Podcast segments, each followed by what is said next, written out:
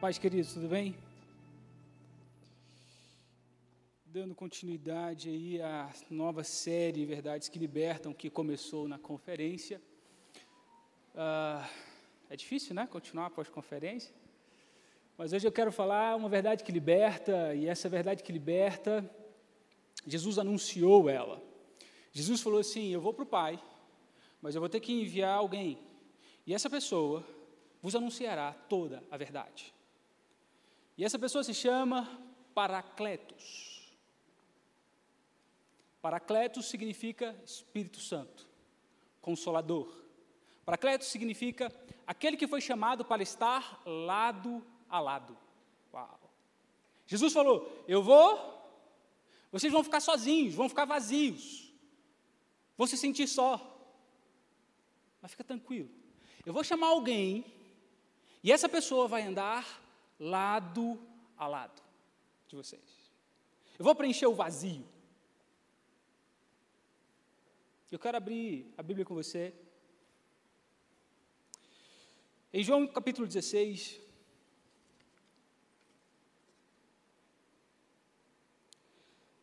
verso 13.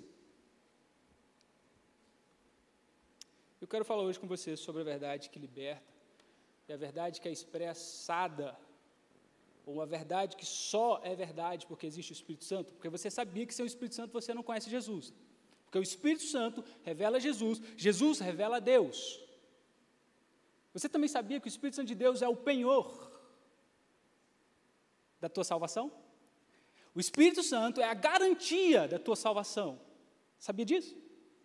Se não tem o Espírito Santo, se lascou, meu brother. Então, o Espírito Santo é extremamente importante.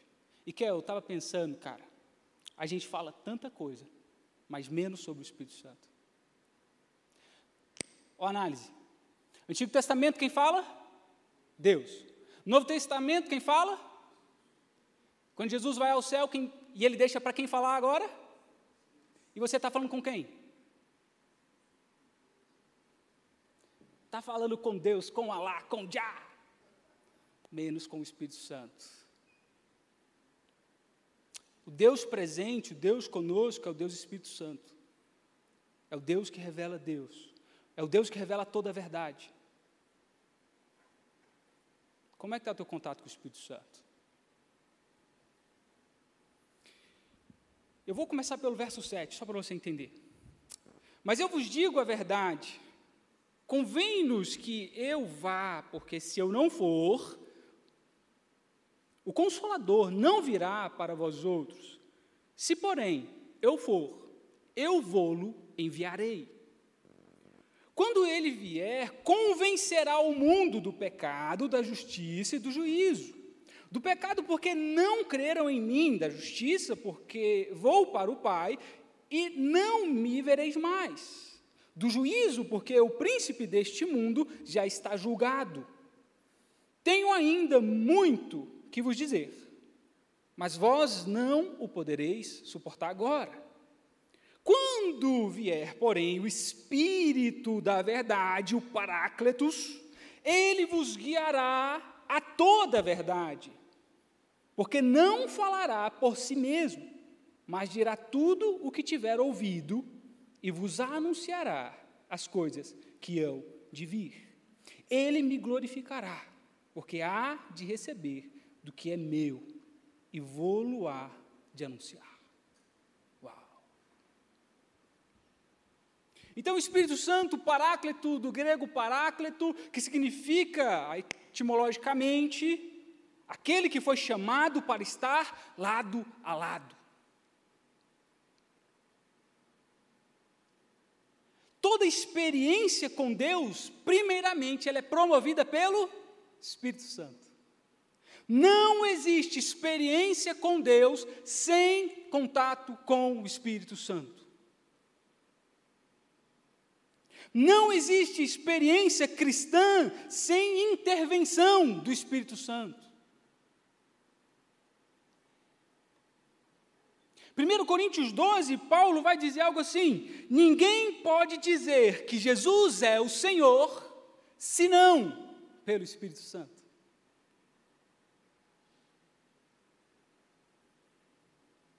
Você está entendendo que você não pode fazer nada sem o Espírito Santo? Você está entendendo que o teu conhecimento sobre Deus, ou a tua revelação sobre Deus, só existe por causa do Espírito Santo? Logo, o Espírito revela Jesus, Jesus revela o Pai, porque Jesus diz: quem vê a mim, vê a, a Deus, vê o Pai. Mas ninguém pode falar Jesus Cristo é o Senhor, Senhor, Espírito Santo. O Paráclitos, aquele que é chamado para andar lado a lado, porque Jesus diz: vocês não ficarão só, Kel. Vocês não estarão sozinhos nunca. O vazio que sentirão quando eu for, não existirá. Porque vocês sempre terão alguém lado a lado. Paulo vai usar dizer que esse lado a lado, ele é interior. Ele vive dentro. A pergunta que eu faço: tem alguém aqui se sentindo sozinho, vazio? É importante? É importante. Se Jesus disse que você não vai ficar só, que você nunca vai se sentir sozinho, porque o Paráclito, aquele que está lado a lado, aquele que está dentro, aquele que vive com você, aquele que é, olha só, consolador, aquele que está a todo momento te consolando, seja na alegria, seja na dor, seja em todos os momentos, ele está te reorientando à realidade de quem você é. O consolador, então, impede o vazio existencial. O consolador, então, impede o vazio de outro alguém, de outras carências, porque se Jesus sai, fico carente, carente de um amigo, carente de alguém mais poderoso do que eu, carente de alguém que tem respostas, porque Jesus é resposta. Mas Jesus diz: fique tranquilo, porque eu vou te enviar alguém que tem todas as respostas e tem todas as verdades e vai te guiar em toda a verdade. Então, sem o Espírito Santo, viva em mentira. Sem o Espírito Santo, me percebo sozinho, me percebo vazio, me percebo carente.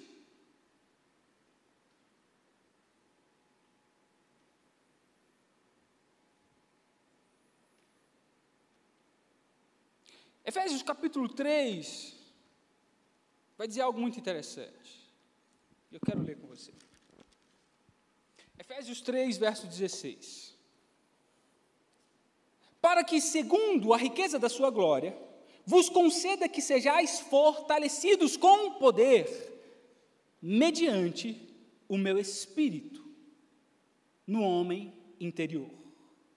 Assim e assim, habite Cristo no vosso coração pela fé, estando vós arraigados e alicerçados em amor, a fim de poderes compreender com todos os santos qual é a largura e o comprimento e a altura e a profundidade e o conhecer o amor de Cristo, que excede todo entendimento, para que sejais tomados de toda plenitude de Deus. E assim habite Cristo em vós. Mas no verso 16, Cristo não tem como habitar em mim sem a interferência do Espírito Santo. Porque quem habita em mim, a partir do verso 16, é o Espírito Santo. Sejais fortalecidos com poder, mediante o Espírito no homem interior. Receba o Espírito Santo. Sou fortalecido interiormente, que é o homem interior não é frágil. O homem interior tem vocação. O homem interior, olha só que interessante. Atos 2 é o quê? É o Pentecostes. É o chamado, não só o chamado, mas é o envio. Não existe chamado, muito menos envio, sem o Espírito Santo. Lucas, eu não sei qual é o meu chamado. Lucas, e se eu não tiver o Espírito Santo, também nunca serei enviado.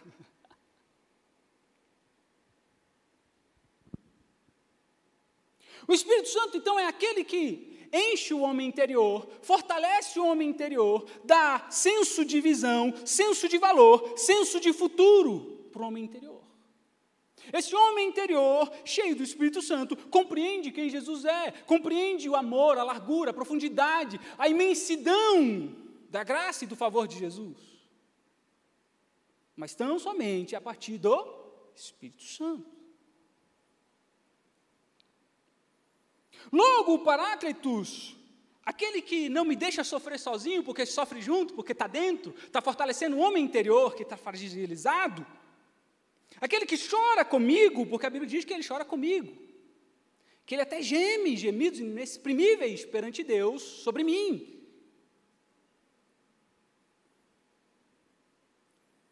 Aquele que leva as minhas lágrimas a Deus, porque nenhuma lágrima derramada aos pés de Jesus, aos pés de Deus, aos pés do Espírito Santo, é lançada fora. Deus não desperdiça suas lágrimas, se lançadas aos pés dele. Então, o Paráclitos, aquele que está lado a lado, aquele que está em mim, comigo, me percebendo, que é uma pessoa, não é isso? me dá esperança de futuro. Não me deixe estar só. Está a todo momento me amparando, me levando a Deus, me, releva, me revelando Jesus, me revelando a graça, me revelando o futuro. Mas esse mesmo Deus, esse mesmo Espírito, quando estou sofrendo, quando estou em uma crise interior, porque a gente tem crise, né? Às vezes quando a gente acorda não quer mais nada. Faz parte. Esse homem, quando está sofrendo, mas tocado pelo Espírito Santo, ele começa a ter senso de futuro. Ele está fragilizado, mas lembra aquela, tipo aquilo assim, cara, eu quero desistir, mas tem algo dentro de mim que ah, ainda é aquela forcinha interior. Percebe?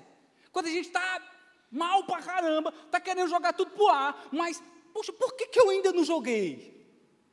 Espírito Santo, Espírito Santo, no homem interior, fortalecendo aquilo que está fragilizado.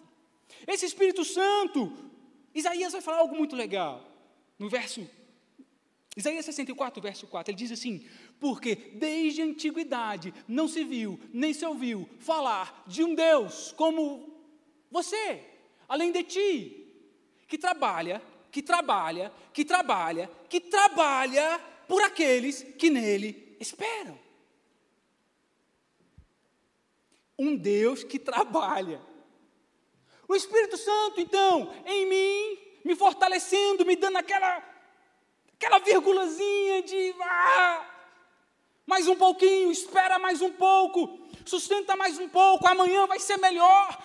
O futuro será glorioso, calma. Tudo é um instante, nada é eterno. Esse Espírito Santo está dizendo, então, calma, espera, confia, porque eu estou trabalhando. Espera, confia, não desiste, porque tem um Deus que trabalha para aqueles que nele esperam. Então eu te pergunto: será que o Espírito Santo de Deus não está te fazendo esperar?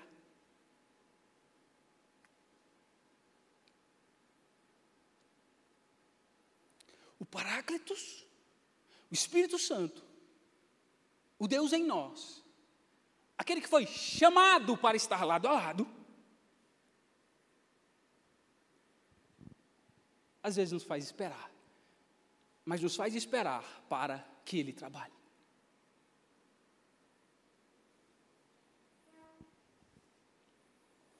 Logo, enquanto ele está falando, calma, Lucas, espera, força, mais um pouquinho, sustenta. Ele me dá senso de esperança. E esse Espírito Santo que me dá uma impulsão ou uma impulsividade de continuidade, ele diz: continue semeando, continue caminhando, porque a vida é dialética, Kel. A vida é um eterno vir a ser. Esse mesmo Espírito Santo que diz assim: continue chorando, mas continue semeando. Porque a Bíblia diz, o salmista diz lá no Salmo 127, aquele que semeia chorando, colherá com alegria. Então, esse Espírito Santo que está em mim, que é a minha vírgula, que é o meu a minha fagulha, a, a minha última esperança, impulsividade de vida. Não me livra de chorar ou não me livra de sofrer, mas me faz continuar semeando. Me faz continuar caminhando, mesmo em dor. Mas ele é consolo. Mesmo em dor, mesmo em sofrimento. Quando você está sendo consolado, significa o quê, querido? Significa o quê? Você perdeu. Você está mal. Quando alguém te consola, você fica alegre na mesma hora? Não, você continua mal. Mas existe força no consolo. Existe esperança no consolo. Esse mesmo Espírito Santo que diz: Eu sou consolo porque eu estou lado a lado, eu estou com você, eu estou te orientando. Não te livra de chorar, mas te impulsiona a continuar caminhando, te impulsiona a continuar semeando. Porque a vida é dialética. As respostas da vida encontram-se na vida, na caminhada. O problema é quando eu me estatizo na vida, eu paro no tempo. Mas a resposta do hoje, provavelmente, talvez, vai estar daqui 10 anos. Vai estar aqui. Não vai estar aqui.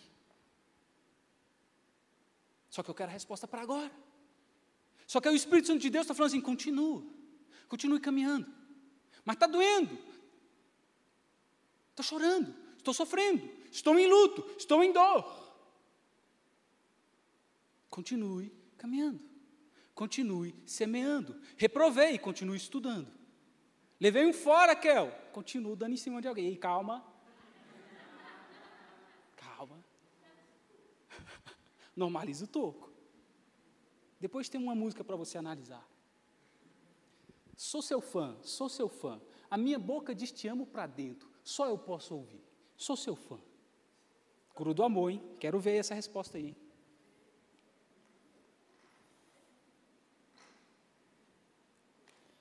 O Espírito Santo, então, que não me previne do choro, mas me impulsiona a continuar a vida.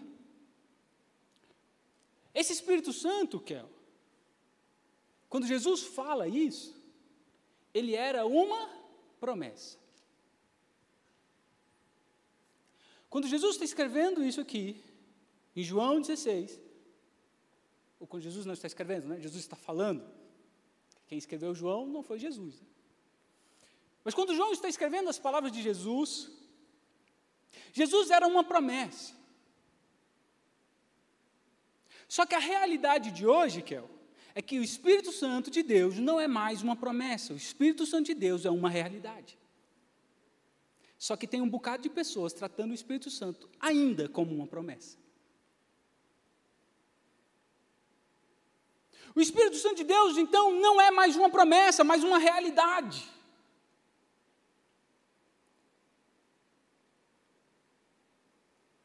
E esse Espírito Santo de Deus, que não é mais uma promessa, mas é uma realidade, se tornou uma realidade em Atos 2, não é isso? Esse mesmo Espírito Santo de Deus, ele tem um encontro com alguns homens, e ele enche aqueles homens, ele toma aqueles homens, e um desses homens se chama Pedro. E a Bíblia vai dizer, vai narrar lá em Atos 2, a partir do verso 14, que Pedro, enchendo-se, ou sendo cheio do Espírito Santo, ergueu a voz. E começou a falar sobre quem? Jesus.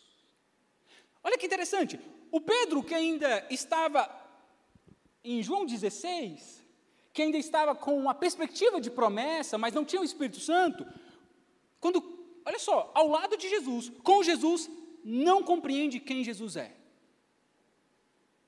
O único momento que Pedro compreende quem Jesus é, Jesus diz assim: não foi carne e sangue que, revelou para você, mas foi quem?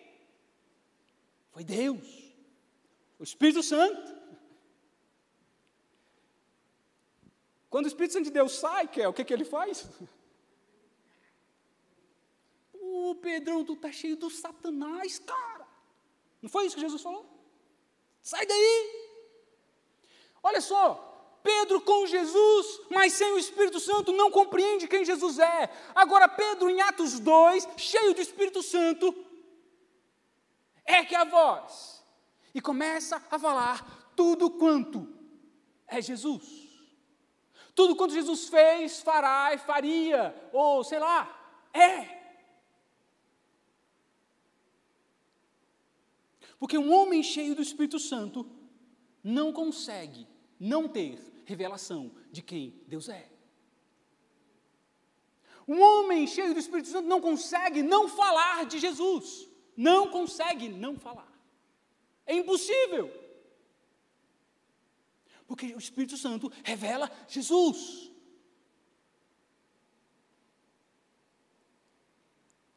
Então o Pedro que andava escondido, porque estava escondido antes de Atos 2, negou a Jesus, ele tem o que a gente vai chamar de metanus. O que é metanus? Metanoia. Metanus, por que eu uso essa palavra? Porque metanus significa expansão de consciência. Mas Pedro teve uma metanus, uma expansão de consciência sobre Cristo.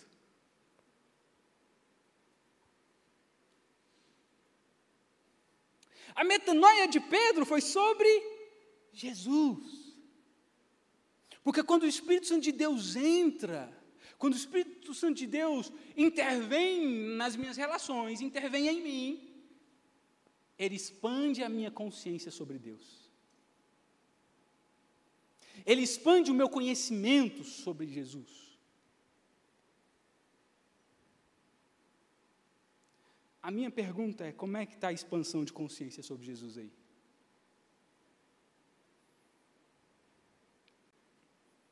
O Pedro, que antigamente falava sobre si, agora fala a partir de. Porque olha só que interessante, Kel, que eu compreendi recentemente. Jesus diz assim: Eu não falo o que eu quero, eu falo a partir de do que o Pai me fala. Aí o Espírito Santo de Deus, Jesus fala, Jesus fala, o Espírito Santo de Deus vai vir, mas ele também não vai falar a partir dele, ele vai falar a partir do que ele ouve.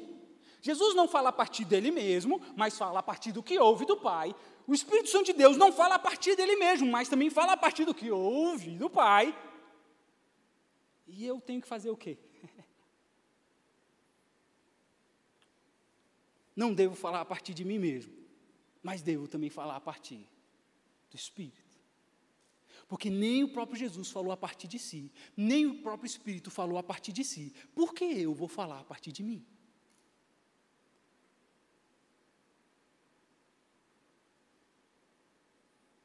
Percebe que você não tem nada para me dar, ou melhor, eu não tenho nada para te dar?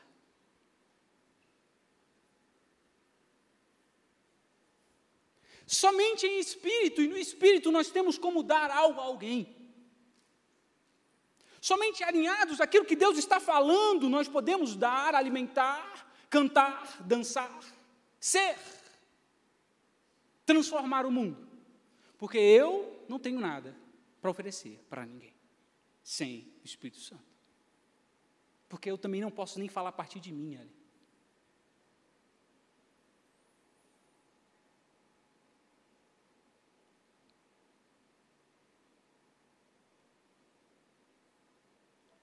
Em Gênesis capítulo 1, vai falar algo muito legal.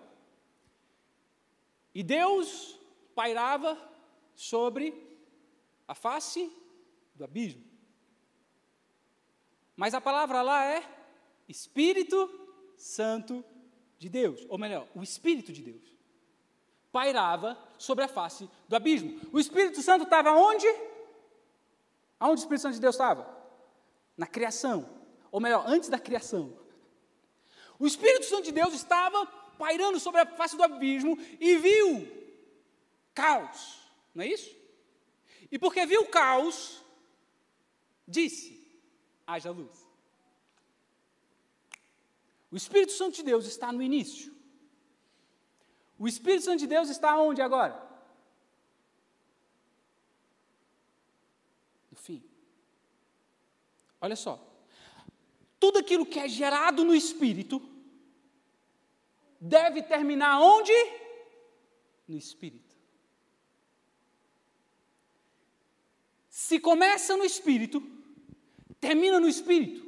Se começa no espírito, não pode e não deve terminar na carne.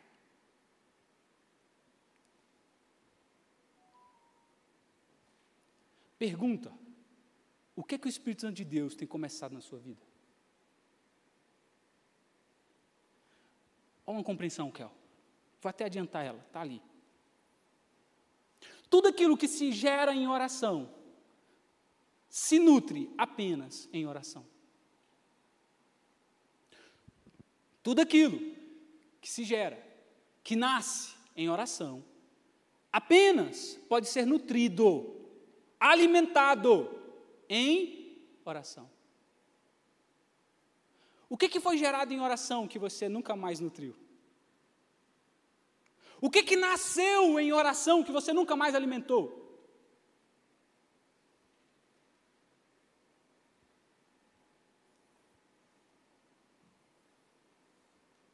Logo, se o Espírito Santo de Deus, Ele é aquele que estava, Ele é aquele que está, e Ele é aquele que estará.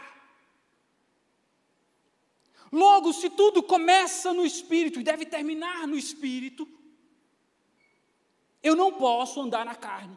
Porque a Bíblia diz que as coisas espirituais se discernem espiritualmente, nunca carnalmente.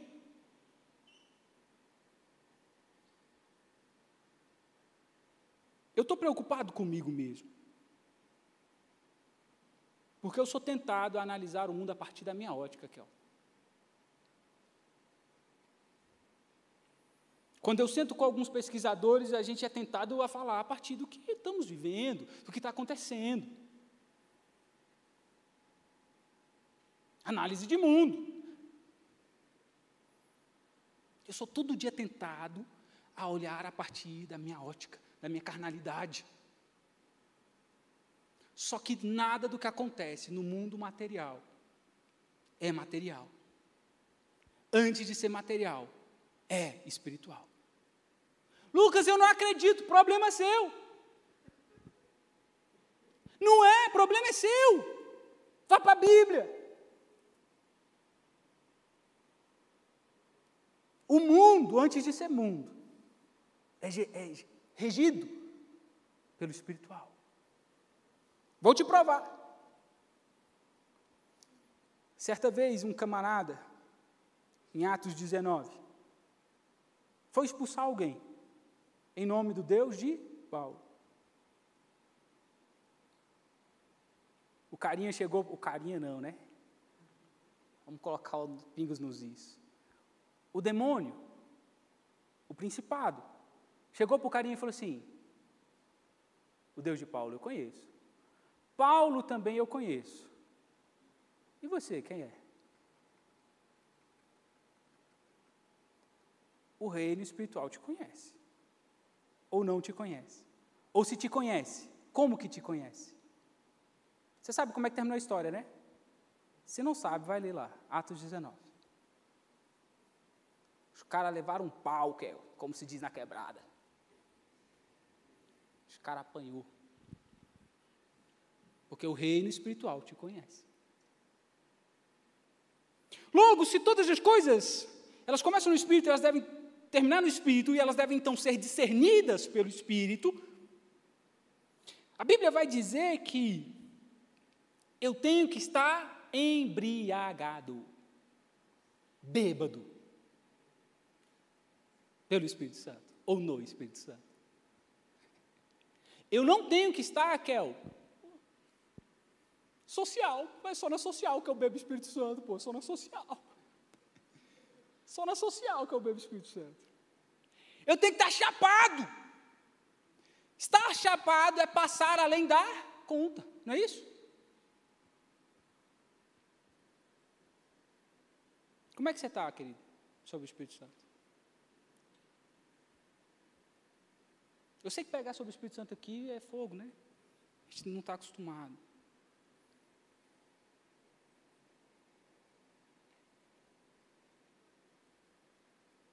Perdeu a noção já com o Espírito Santo? Está enxergando as coisas a partir da ótica do Espírito Santo?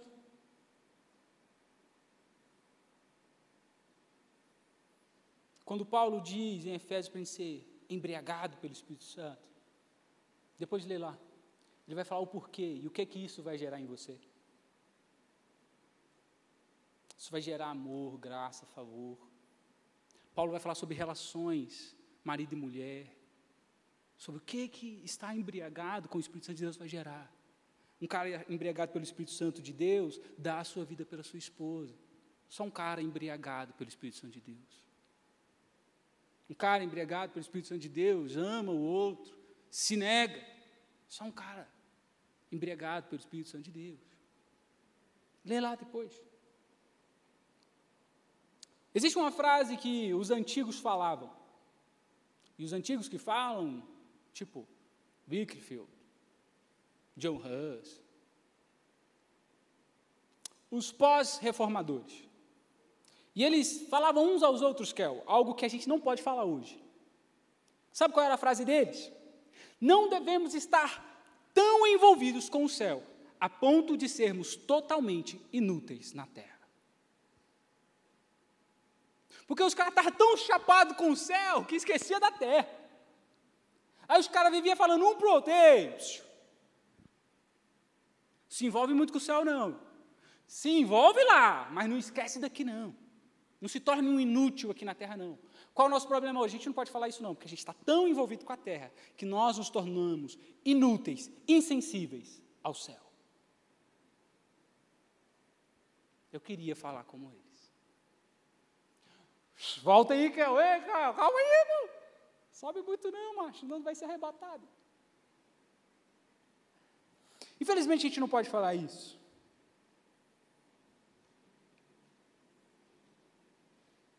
Mas Lucas, eu percebo, Lucas, que eu não estou, eu estou espiritualmente frágil, fraco. Eu me percebo, Lucas, com essa mensagem, com o que você está falando, que, cara, eu não estou com o Espírito Santo de Deus aflorado em mim, eu não estou embriagado, talvez eu sou um, um social do Espírito Santo. Só provo dele na, em comunidade. Só na resenha. Eu quero que te informar que todo declínio espiritual começa com a negligência da oração. Todo declínio espiritual começa com o declínio da oração. Como é que é que você está orando? Lucas, mas eu oro. Você tem certeza que você ora? Eu vou concordar com Leonardo Ravenhill quando ele diz algo muito interessante em seu livro, Porque Tarda o Pleno Avivamento. Ele diz algo muito interessante e que eu sorrio junto com ele. Ele diz algo assim, Kel: o momento em que Deus deve estar mais paciente com os seus filhos é quando estes estão orando. O momento em que Deus deve exercitar o maior nível de paciência é quando seus filhos estão orando. Hill diz isso porque ele diz assim: normalmente nossas orações são para dizer, ou melhor, dar um conselho para Deus do que ele deve fazer. Como é que você está orando, dando conselhos para Deus, mano? Que sabe o que é bom, perfeito e agradável para você?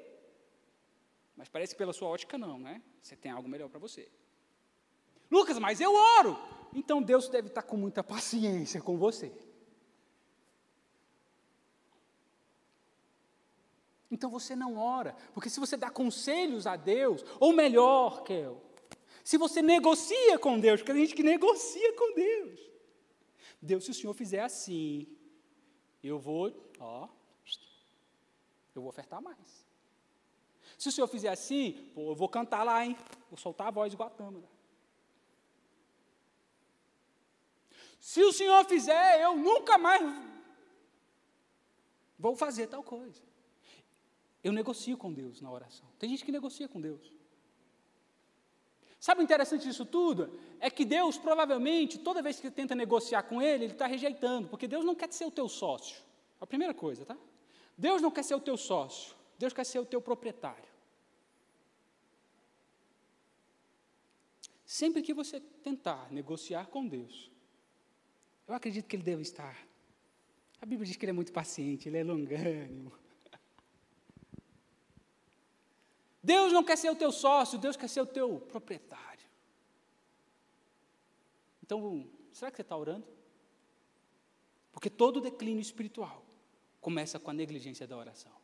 Lucas, mas eu entendo que oração é o lugar que move os céus. Oração é o lugar de encontro com Jesus, de relacionamento com Deus. Eu entendo, Lucas, que quando eu oro, uau, fogo cai. As coisas acontecem. Beleza, se você compreende que a oração é esse lugar de encontro, que a oração é esse lugar que move os céus, que a oração é esse lugar de uau, você daria o tempo que você dá para a oração da mesma forma que você dá hoje? Se você realmente acredita que a oração é um lugar de encontro, de relacionamento, de mover os céus, de fazer acontecer, você continuaria dando o mesmo tempo de oração que você dá hoje?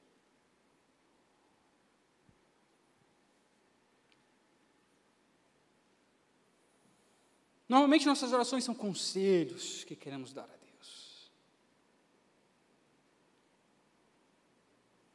Então, o que é oração e o que não é oração? Oração não é colocar Deus a seu serviço, mas oração é se colocar a serviço de Deus. Oração é submeter-se ao que Cristo quer fazer no mundo. Oração não é sobre manipular a Deus. Oração é uma experiência onde eu sou transformado para transformar.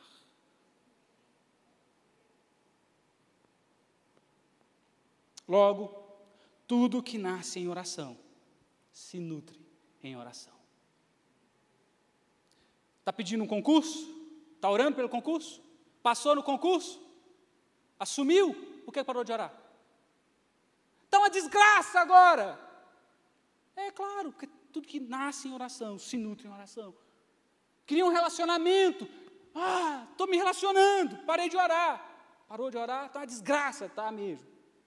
Porque tudo que nasce em oração, se nutre em oração.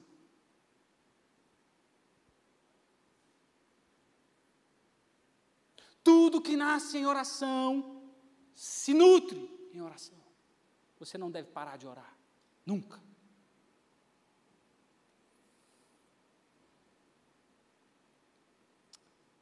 Logo, aquele que é o Paráclitos, aquele que anda lado a lado comigo,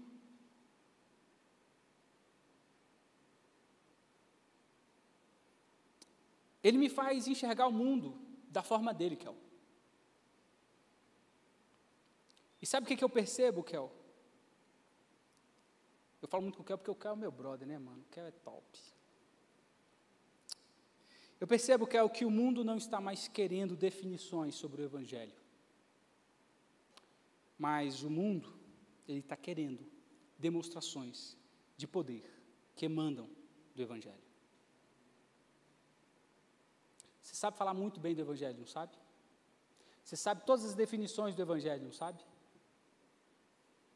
Mas e na hora do poder que emana do Evangelho? O que, que acontece? Sai nada? Não acontece nada? O mundo já está exausto. Todo mundo, sai aqui, velho, vai ali, vai falar de amor, do amor de Jesus para alguém ali. Ele vai pregar para tu, é tu que vai sair já chorando. Porque o mundo já está cansado das definições do Evangelho. Porque o mundo está carente do poder do Evangelho. E o poder do Evangelho só se manifesta através de alguém Espírito Santo. Não adianta andar com Jesus, mas não saber de Jesus. Porque Jesus só se revela por meio do Espírito Santo. Jesus só se torna o Redentor, o Cristo, através do Espírito Santo. Jesus só se torna o Deus de amor através do Espírito Santo. Jesus só se torna o Deus Senhor através do Espírito Santo.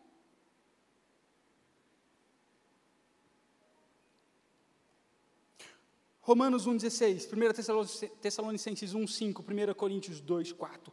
Paulo diz algo muito importante. Eu não prego o Evangelho, eu não vos falo apenas o Evangelho por palavras, mas eu falo o Evangelho por poder, por meio do poder, que vem do Espírito Santo. Está escrito, cara. Então a gente, talvez a gente fala muito do Evangelho, mas a gente tem pouco poder do Espírito Santo. A gente tem pouco do Espírito Santo. Nós não estamos embriagados do Espírito Santo. Uma vez eu estava, para eu encerrar, termino aqui. Eu estava ministrando, eu estava fazendo evangelismo de rua, noturno. Eu não sei se você sabe que aqui tem algumas cracolândias, né? aqui em Brasília, tá? Eu já fui na de São Paulo, que é a maior Cracolândia do mundo, já estive lá. Então eu conheço um pouquinho. E aí, Kel, a gente fez um, um, uma, uma estratégia. Nós iremos fazer relacionamento com as pessoas. Nós não iremos falar sobre Evangelho. E a gente ia todo dia, conversava com as pessoas, conversava com as pessoas, conversava com as pessoas. As pessoas começaram a pedir oração, Kel, porque automaticamente elas estão carentes. E eu comecei a orar por elas. E a gente começava a falar do amor de Deus para elas, porque elas pediam. Até que um dia eu voltei lá de novo e estava a mesma coisa. Aí eu pensei assim, Kel, eu vou voltar na próxima sexta-feira e vai estar tá a mesma coisa. Cadê o evangelho de poder?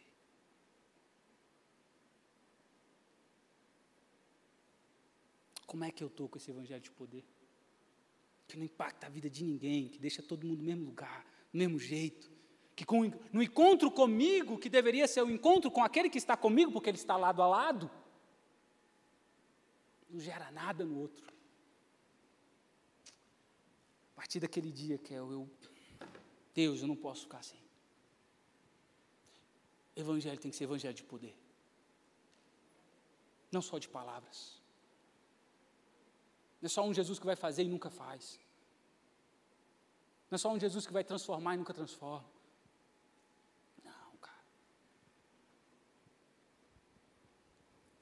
Se você sentar comigo, você vai me ver falar sobre oração toda hora, brother. Eu vou perguntar como é que, o que Jesus falou com você na sua semana. O que Jesus tem falado com você na sua semana. Se você não tem ouvido, você está insensível. Então, eu e você, a partir de hoje, eu quero que você comece a buscar o Espírito Santo. Ter intimidade, se embriagar dele.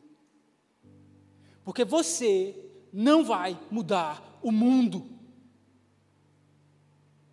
Quem vai mudar? Quem tem o poder de mudar o mundo, as pessoas, é o Espírito Santo. É só Deus. Eu não posso falar a partir de mim, então, se não tem o Espírito Santo, não muda a vida de ninguém, apesar de falar de Deus.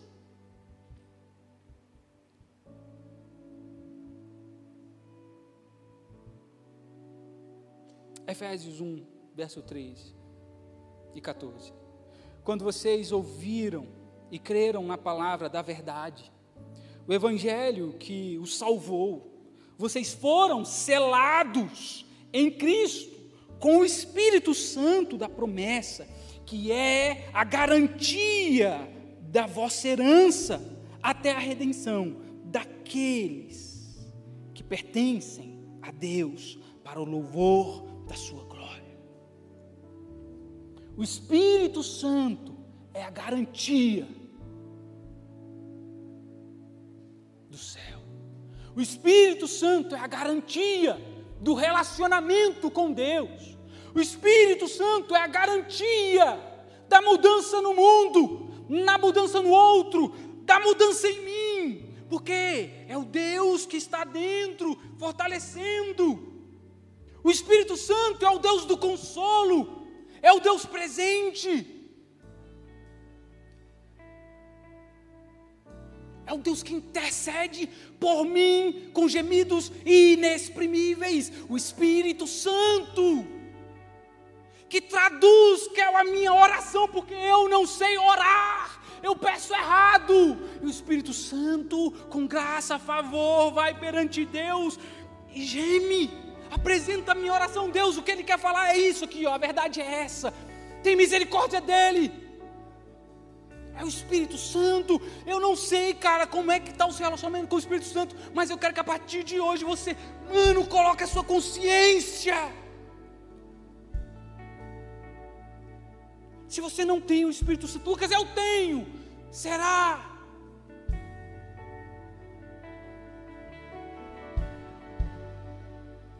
Quais transformações têm acontecido? Porque quando o Espírito Santo de Deus vem, ele transforma.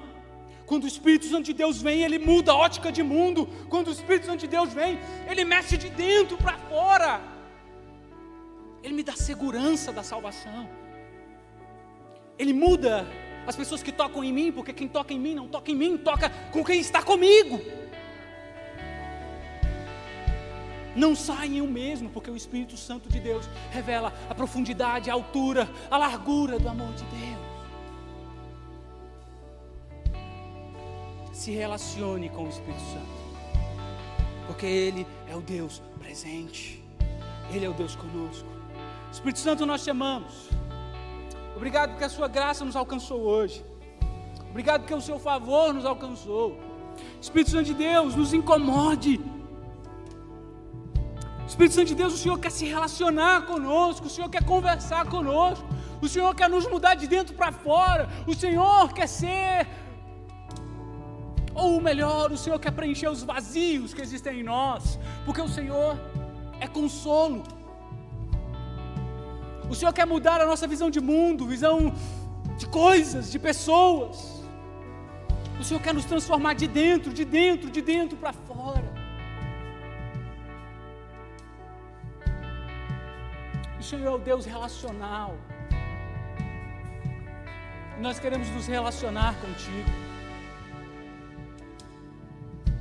Nós não queremos te conhecer de longe, de ouvir falar mas de se relacionar com o Senhor, porque é o Senhor que nos impulsiona no amanhã, o Senhor que nos dá impulsão, o Senhor que nos dá esperança de futuro, o Senhor que, que renova as nossas forças, o Senhor que nos dá senso de alegria, o Senhor Espírito Santo que apesar do nosso choro nos faz semear chorando, porque o dia da alegria chega.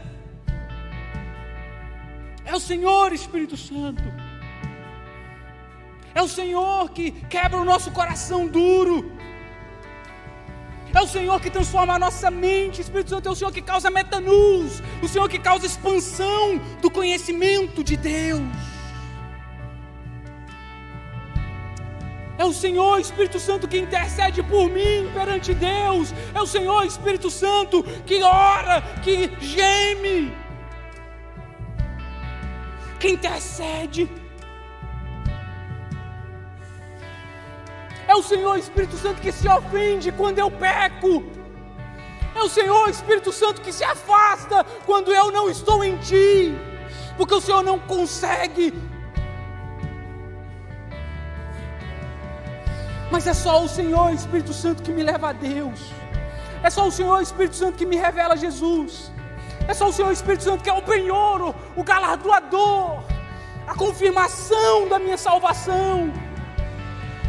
Sem o Senhor, Espírito Santo, eu não consigo, eu não posso, eu não vou, eu não sou, eu nunca serei.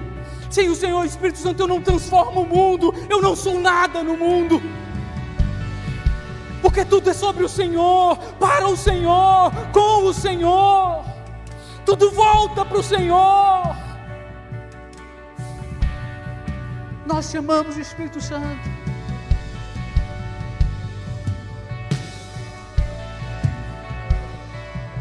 Mexe conosco, Espírito Santo. É o Senhor que nos convence da justiça, do juízo, do pecado e da morte. Convença-nos hoje, Senhor. Convença-nos hoje, Espírito. Convença-nos hoje, Espírito Santo.